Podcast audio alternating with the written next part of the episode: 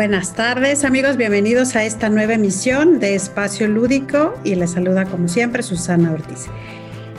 Bien, pues vamos a dar continuidad con el libro que comentamos la semana pasada, que es La magia de la concentración, alcanza el máximo potencial de tu mente de Daigo, porque bueno, eh, nuestro programa anterior solamente bastó para hablar de estos principios para mejorar nuestra concentración y de cómo el lóbulo frontal va a ser el encargado de toda nuestra tarea relacionada a la concentración y de cómo hay ciertas acciones que van desgastando esta energía del lóbulo frontal y bueno, pues hay que, eh, hay que tener esto bien claro, ¿no? Cómo funciona el cerebro en cuanto a la concentración.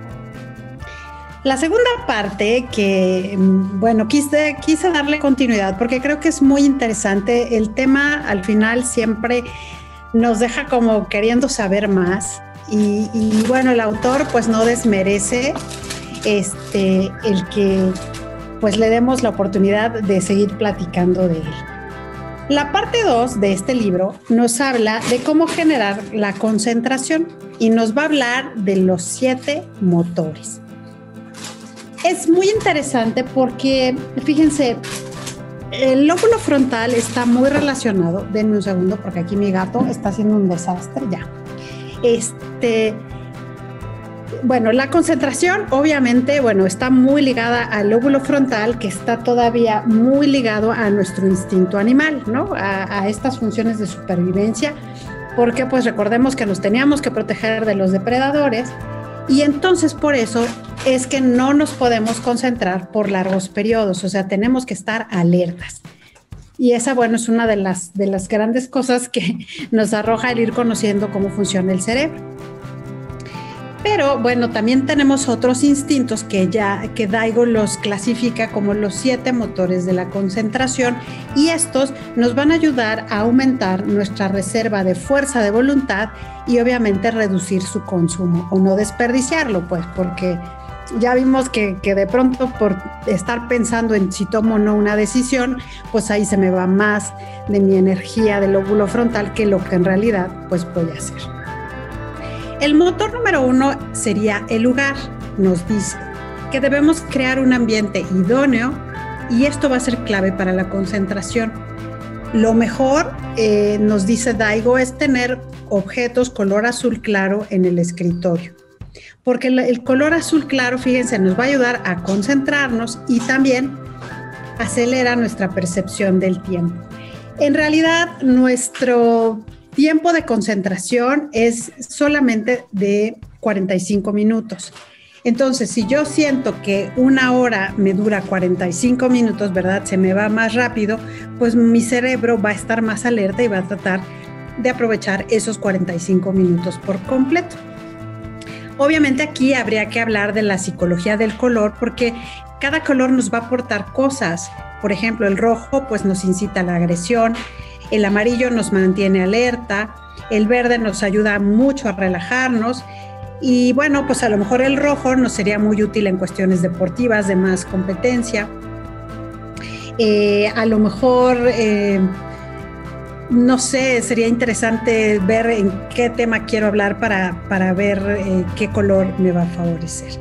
Entonces dice él, si tú eliges algo azul clarito, ya sea que estés en la oficina, en la casa o en una cafetería, eh, asegúrate siempre de que los motores de concentración estén en tu lugar, en su lugar, perdón, porque el desorden pues siempre nos, incita a la distracción, ¿no? Si yo tengo muchas cosas en la mesa y quiero en realidad leer, pero tengo el libro, el celular, las plumas de colores, mi libreta de notas, eh, mis Kleenex, en fin, tengo una serie de cosas, pues voy a tener muchos objetos en los que me puedo distraer.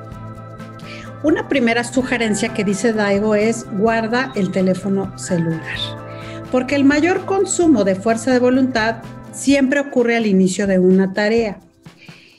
Y por eso las peores distracciones son las que ocurren cuando estamos a punto de iniciar algo. Si yo me quiero sentar a leer, pero pues ya agarré el teléfono, pero ya agarré el lápiz, pero ya abrí mi cuaderno, pero no, entonces voy posponiendo y mi fuerza de voluntad pues se va a desgastar.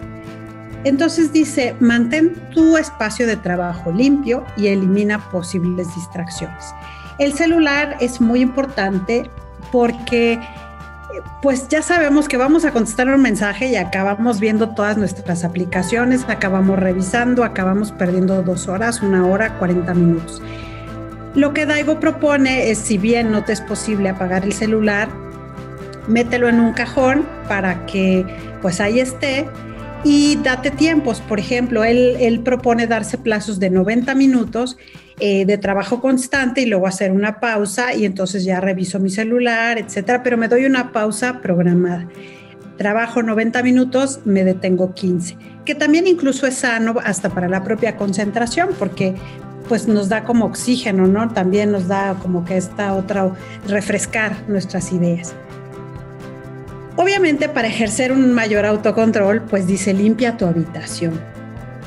Entre más desordenado esté nuestro espacio de trabajo o nuestro hogar, menos concentrados vamos a estar en lo que a nuestro autocontrol se reduce, porque voy a estar distraída. Obviamente distintos ambientes son distintas necesidades. Mi habitación debe ser un espacio agradable que me incite a descansar y a dormir mi espacio de trabajo pues tiene que ser un espacio ordenado que me incite a trabajar de una manera ordenada y que yo pueda ser pues productiva, ¿verdad? Porque pues si estudio en mi recámara pues seguramente me va a dar flojera o si quiero comer en donde estudio pues como que tampoco va a estar padre, ¿no? Entonces destinemos como que un espacio para una función específica por espacio y tratemos pues de no mezclar en la medida de nuestras posibilidades, ¿verdad? Bueno, aquí la clave es que hagamos siempre una actividad a la vez, porque eso de que somos multitareas, ¿verdad? Pues también eso desgasta muchísimo la concentración y hace que me vada y que incluso tome más tiempo del necesario para terminar con una actividad. Y fíjense, él dice que, que algo que él hace es tener un espejo en su escritorio, porque él se va observando y cuando ve que ya está pajareando, pues se da cuenta que tiene que regresar a ubicarse a lo que estaba haciendo y tiene que retomar la concentración.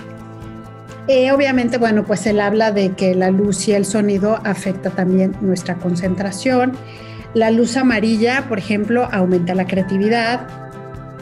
La suavidad también de la luz amarilla, fíjense, detiene el pensamiento racional y eso nos acerca al lado creativo.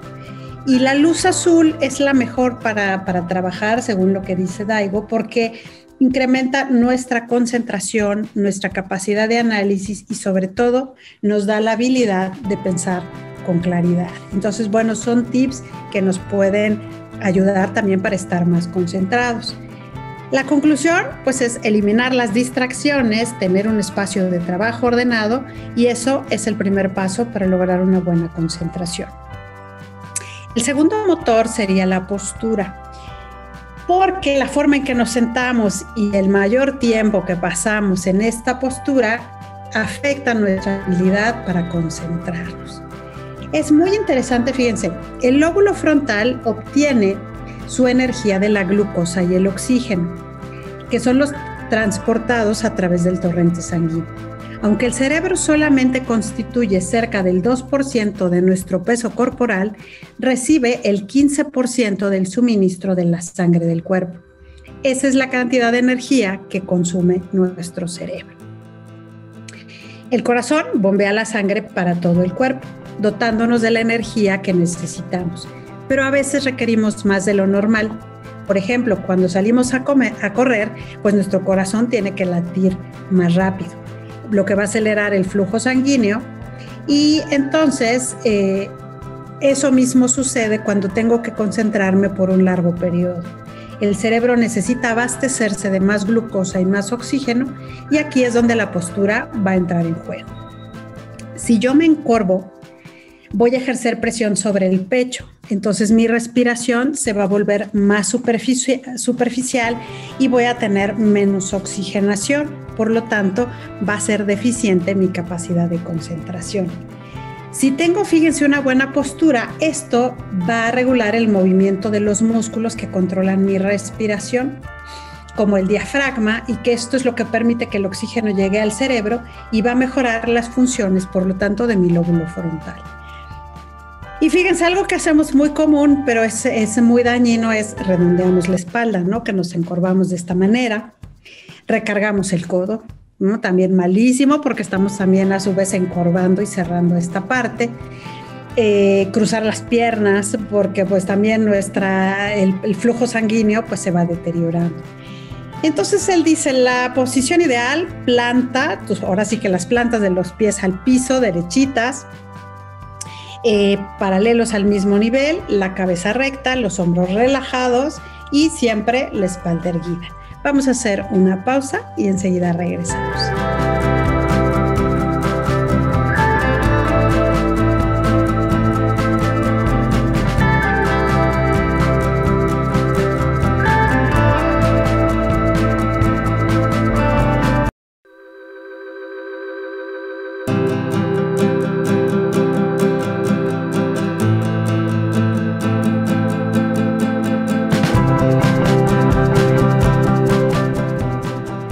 Bueno, entonces, ¿qué nos dice Daigo sobre la postura? Que esto también es muy interesante. Él dice, eh, conseguir tu postura toma tiempo, porque no, no es fácil, ¿verdad? Adecuarse a estar derechitos. Entonces comienza por recortar un par de veces al día que debes de sentarte de la mejor manera. Y si notas que te empiezas a encorvar, pues o tienes alguno de estos vicios como cruzar las piernas o recargar el codo, entonces siéntate derecho y vuelve a repetir el proceso.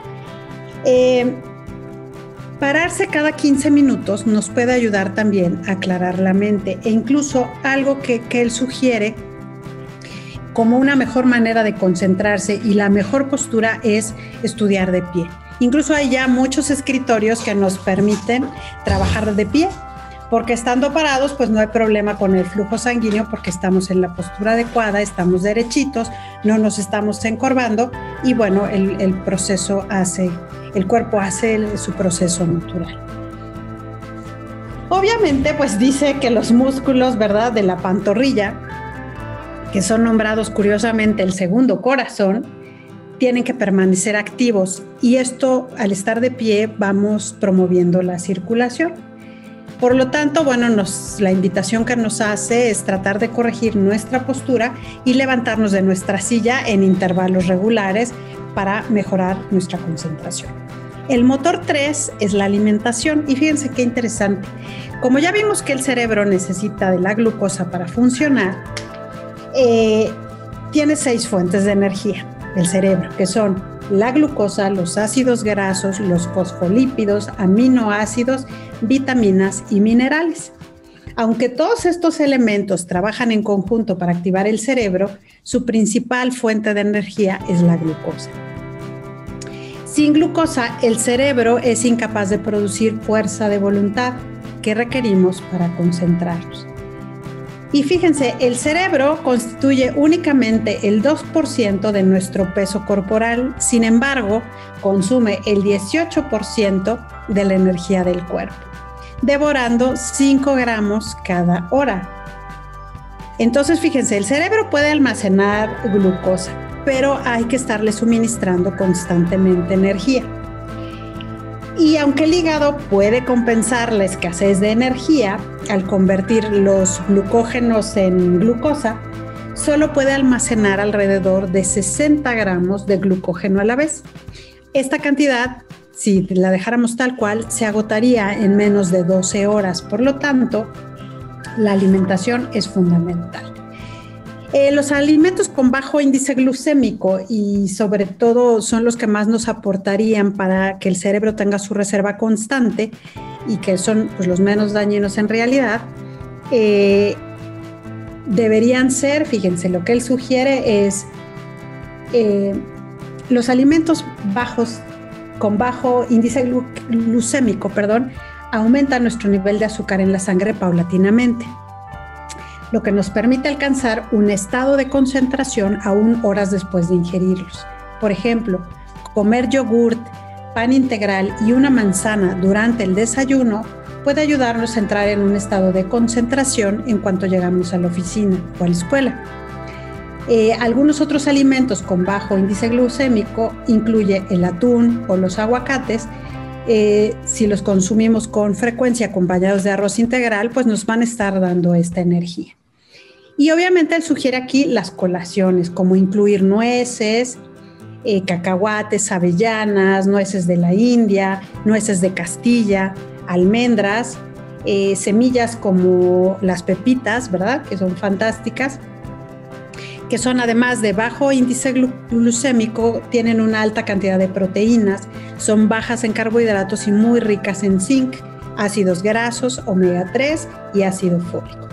Y todos estos nutrientes en conjunto aumentan nuestra capacidad para concentrarnos y pensar con claridad. Si yo incorporo estos alimentos a mi dieta de forma efectiva, puedo darle al cerebro energía. Y fíjense, la cafeína que, a veces uno dice, ay, ya me cansé, me voy a echar un café para despertar, pues lo que, nos, lo que hace es afectar la concentración porque el exceso de cafeína va a sobreestimular el cerebro y esto va a provocar que me sienta estresada. O sea, sí voy a sentir actividad, pero por el gran, gran estrés que, que voy a estar absorbiendo porque le he dado a mi cerebro cafeína. Sin embargo, dice que para que aprovechemos los efectos de la cafeína al máximo, debo prestar atención a los tiempos. La cafeína se debe tomar eh, antes de que me empiece a dar sueño. Entonces, si yo ya sé más o menos que, que, por ahí de las dos es cuando yo ya me siento agotada, media hora antes debo tomarme el café para que en esta media hora que hace el proceso efectivo de darme energía, pues yo nunca llegue al estado de sueño, porque si me tomo el café cuando ya estoy somnolienta, pues todavía va a pasar media hora para que en realidad la cafeína pues lleve la energía al cerebro, ¿no? Lleve este, este como shot de estrés para que yo me sienta despierta. Entonces, bueno, la idea es que aprendamos a manejar eh, la energía del cerebro y cómo ayudar entendiendo que cómo vamos aportándole nutrientes, pues saquemos el mayor provecho. Entonces, dice, los alimentos con bajo índice glucémico y las nueces son combustible para el cerebro, ya que generan fuerza de voluntad y nos van a ayudar a fomentar la concentración durante el día. El motor 4 serían las emociones, porque fíjense, las emociones negativas no siempre son algo malo. Cuando yo estoy enojada, por ejemplo, cuando nos enojamos, es cuando tenemos mayor capacidad de resolución, porque como estamos en contacto con la emoción, rápidamente se nos ocurre lo que tengo que hacer, decir, este, y cómo voy a resolver el problema que estoy teniendo. Entonces, eh, esto tiene un término que se llama flujo. Y dice, eh, el término flujo fue instruido por un nombre impronunciable, que fue uno de los psicólogos más importantes del siglo XX, y se refiere al estado en el que tu energía psíquica está completamente involucrada con una actividad. Puedes sustituir la frase de energía psíquica por fuerza de voluntad o concentración y esto sería el flujo. Es un estado de concentración extrema.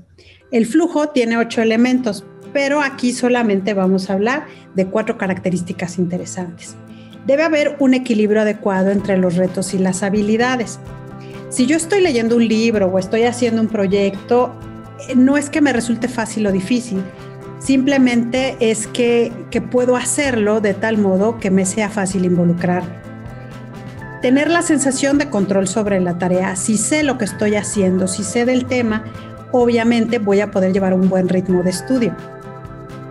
Y por ejemplo, en, el deporte sucede, tengo que practicar, dominar el balón, voy practicando, voy mejorando y llega un momento en que me va a salir en automático porque voy teniendo control sobre la tarea que voy realizando.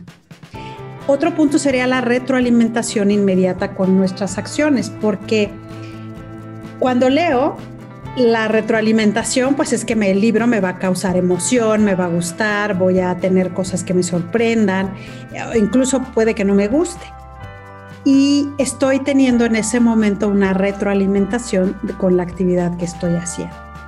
Y por último, la ausencia de distracciones, porque si yo estoy en, una, en un ambiente que favorece que yo esté inmersa en mi actividad y nada me distraiga, obviamente, pues voy a ser más efectiva. El flujo es un estado que produce una poderosa sensación de alegría, que eleva nuestra concentración a otro nivel y de esta manera la concentración se liga con las emociones. No importa si sientes alegría o estás enojado. Utiliza tus emociones de manera apropiada puede ayudarte a alcanzar tu meta con mayor rapidez y efectividad, porque el enojo estimula nuestra capacidad de actuar y resolver problemas. Cuando sientes enojo por algo, intenta encarar el problema difícil que has evitado hacia ese momento. El enojo pues nos da mucha capacidad de resolución, nos da como esa cosa de rápido, ¿no? Responde y pues finalmente interviene el instinto de supervivencia y los sentimientos como la decepción y el, y el resentimiento los podemos encauzar de modo positivo y me puede ayudar a resolver problemas con más eficiencia y sobre todo llegar más pronto a mis metas. Vamos a hacer una pausa y enseguida regresamos.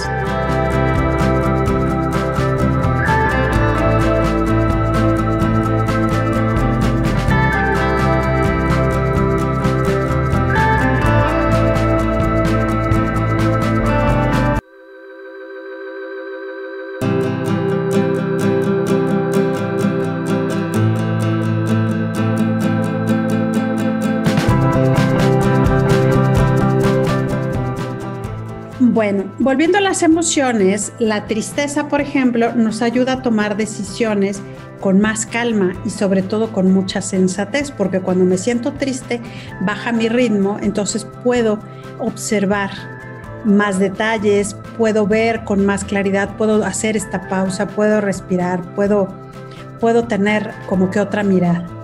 Y entonces, pues también la tristeza me ayuda a resolver cosas porque me va a ayudar, insisto, a tomar decisiones con calma y con sensatez. Cuando estoy muy feliz, fíjense, la felicidad lo que fomenta es la creatividad y agiliza la toma de decisiones.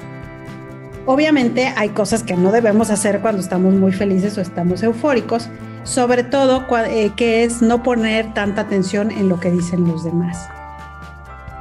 Y bueno, si sabemos cómo funcionan nuestras emociones, pues también podremos eh, apoyarlas para mejorar nuestra concentración.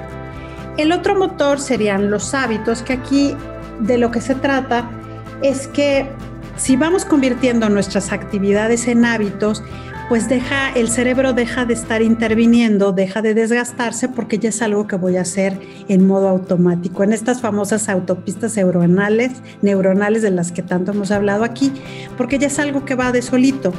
Si yo ya sé que despierto y, y tengo una rutina, pues ya ni siquiera lo pienso, ya sé que me paro, hago, etcétera, ya calculo más o menos mi tiempo y esto se va reforzando y voy ahorrando mi energía. Y aquí habla de eliminar opciones, por ejemplo, la elección de la ropa. Lo que más desgasta, recordemos, la concentración es tomar una decisión. Y si tengo que empezar el día eligiendo qué me voy a poner, pues ahí ya perdí una fuente importante de energía en esa, en esa misión de escoger qué voy a usar. Por eso, gente como Steve Jobs y, este, eh, Mark Zuckerberg, ¿no? Eh, pues tienen como una, una vestimenta icónica de la cual no salían y era una decisión menos que tomar al día.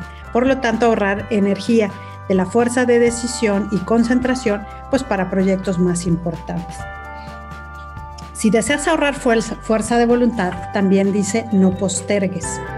Hay que organizarnos para vencer las tentaciones, porque también eh, pues me voy distrayendo, ¿no? O sea, sé que tengo que terminar una tarea, pero ya se me atravesó un libro, pero ya empecé a ver una serie, pero ya me entró un mensaje al teléfono y entonces, pues vamos teniendo estos espacios y es importante que, bueno, pues nos concentremos en tener muy limpio nuestro espacio de trabajo, pero también muy limpio el espacio donde me voy a mover para evitar distraer.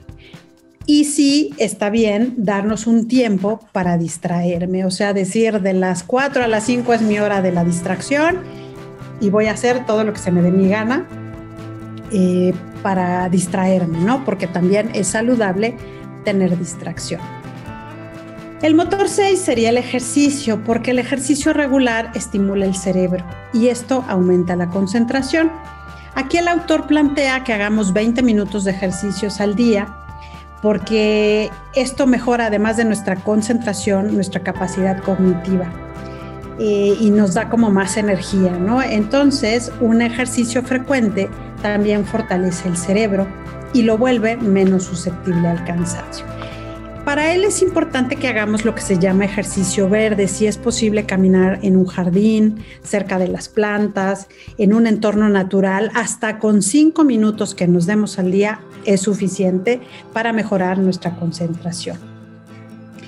Eh, obviamente, bueno, hay rutinas de ejercicios de siete minutos, de 10 minutos, por ejemplo, subir las escaleras, eh, dejar el elevador, ¿no? hacer este movimiento o entrenar caminando muy rápido durante media hora.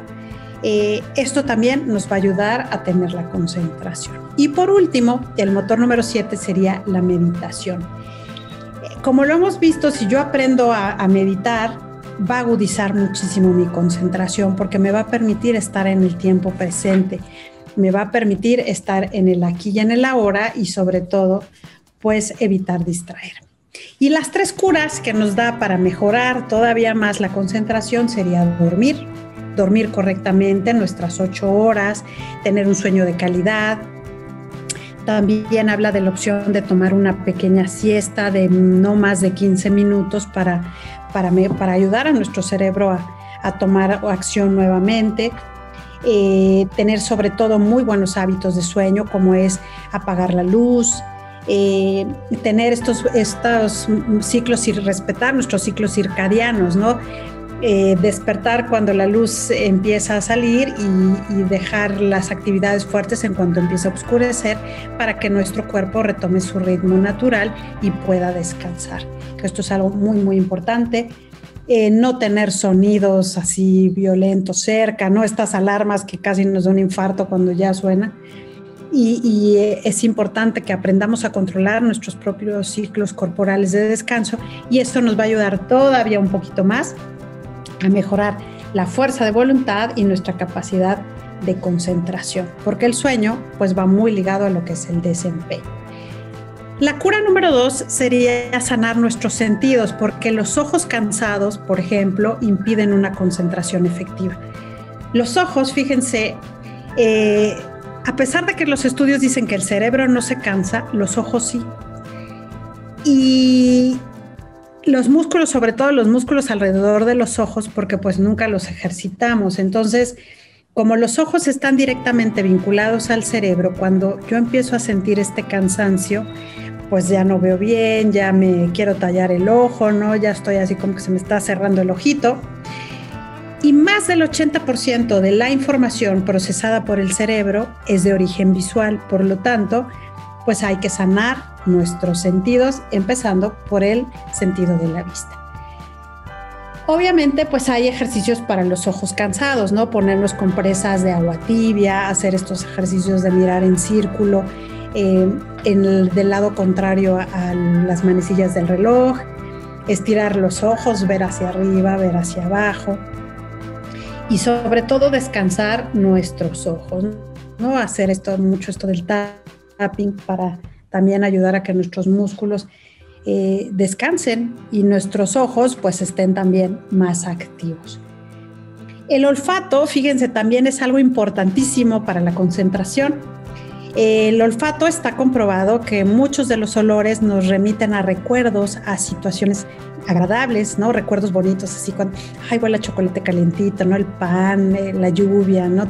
Estas eh, aromas nos pueden incluso transportar a una emoción o un recuerdo. Por lo tanto, fíjense, muchos aromas nos ayudan a elevar el flujo sanguíneo por ejemplo, se ha comprobado que el olor a menta mejora nuestra concentración porque disipa la somnolencia y reduce el cansancio.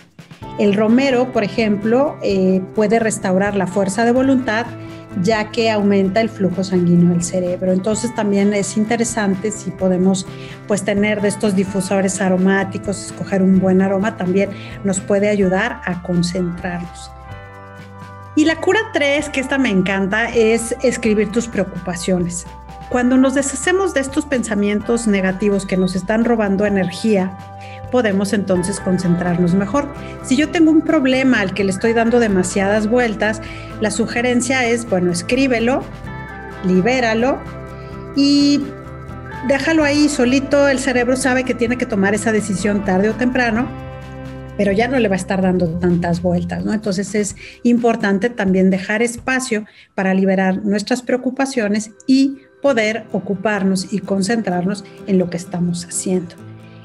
Eh, obviamente después de un receso, ¿verdad? A veces parece complicado volver al trabajo, ¿no? Ya como que digo, ay, en la torre, ya, ¿cómo le voy a hacer?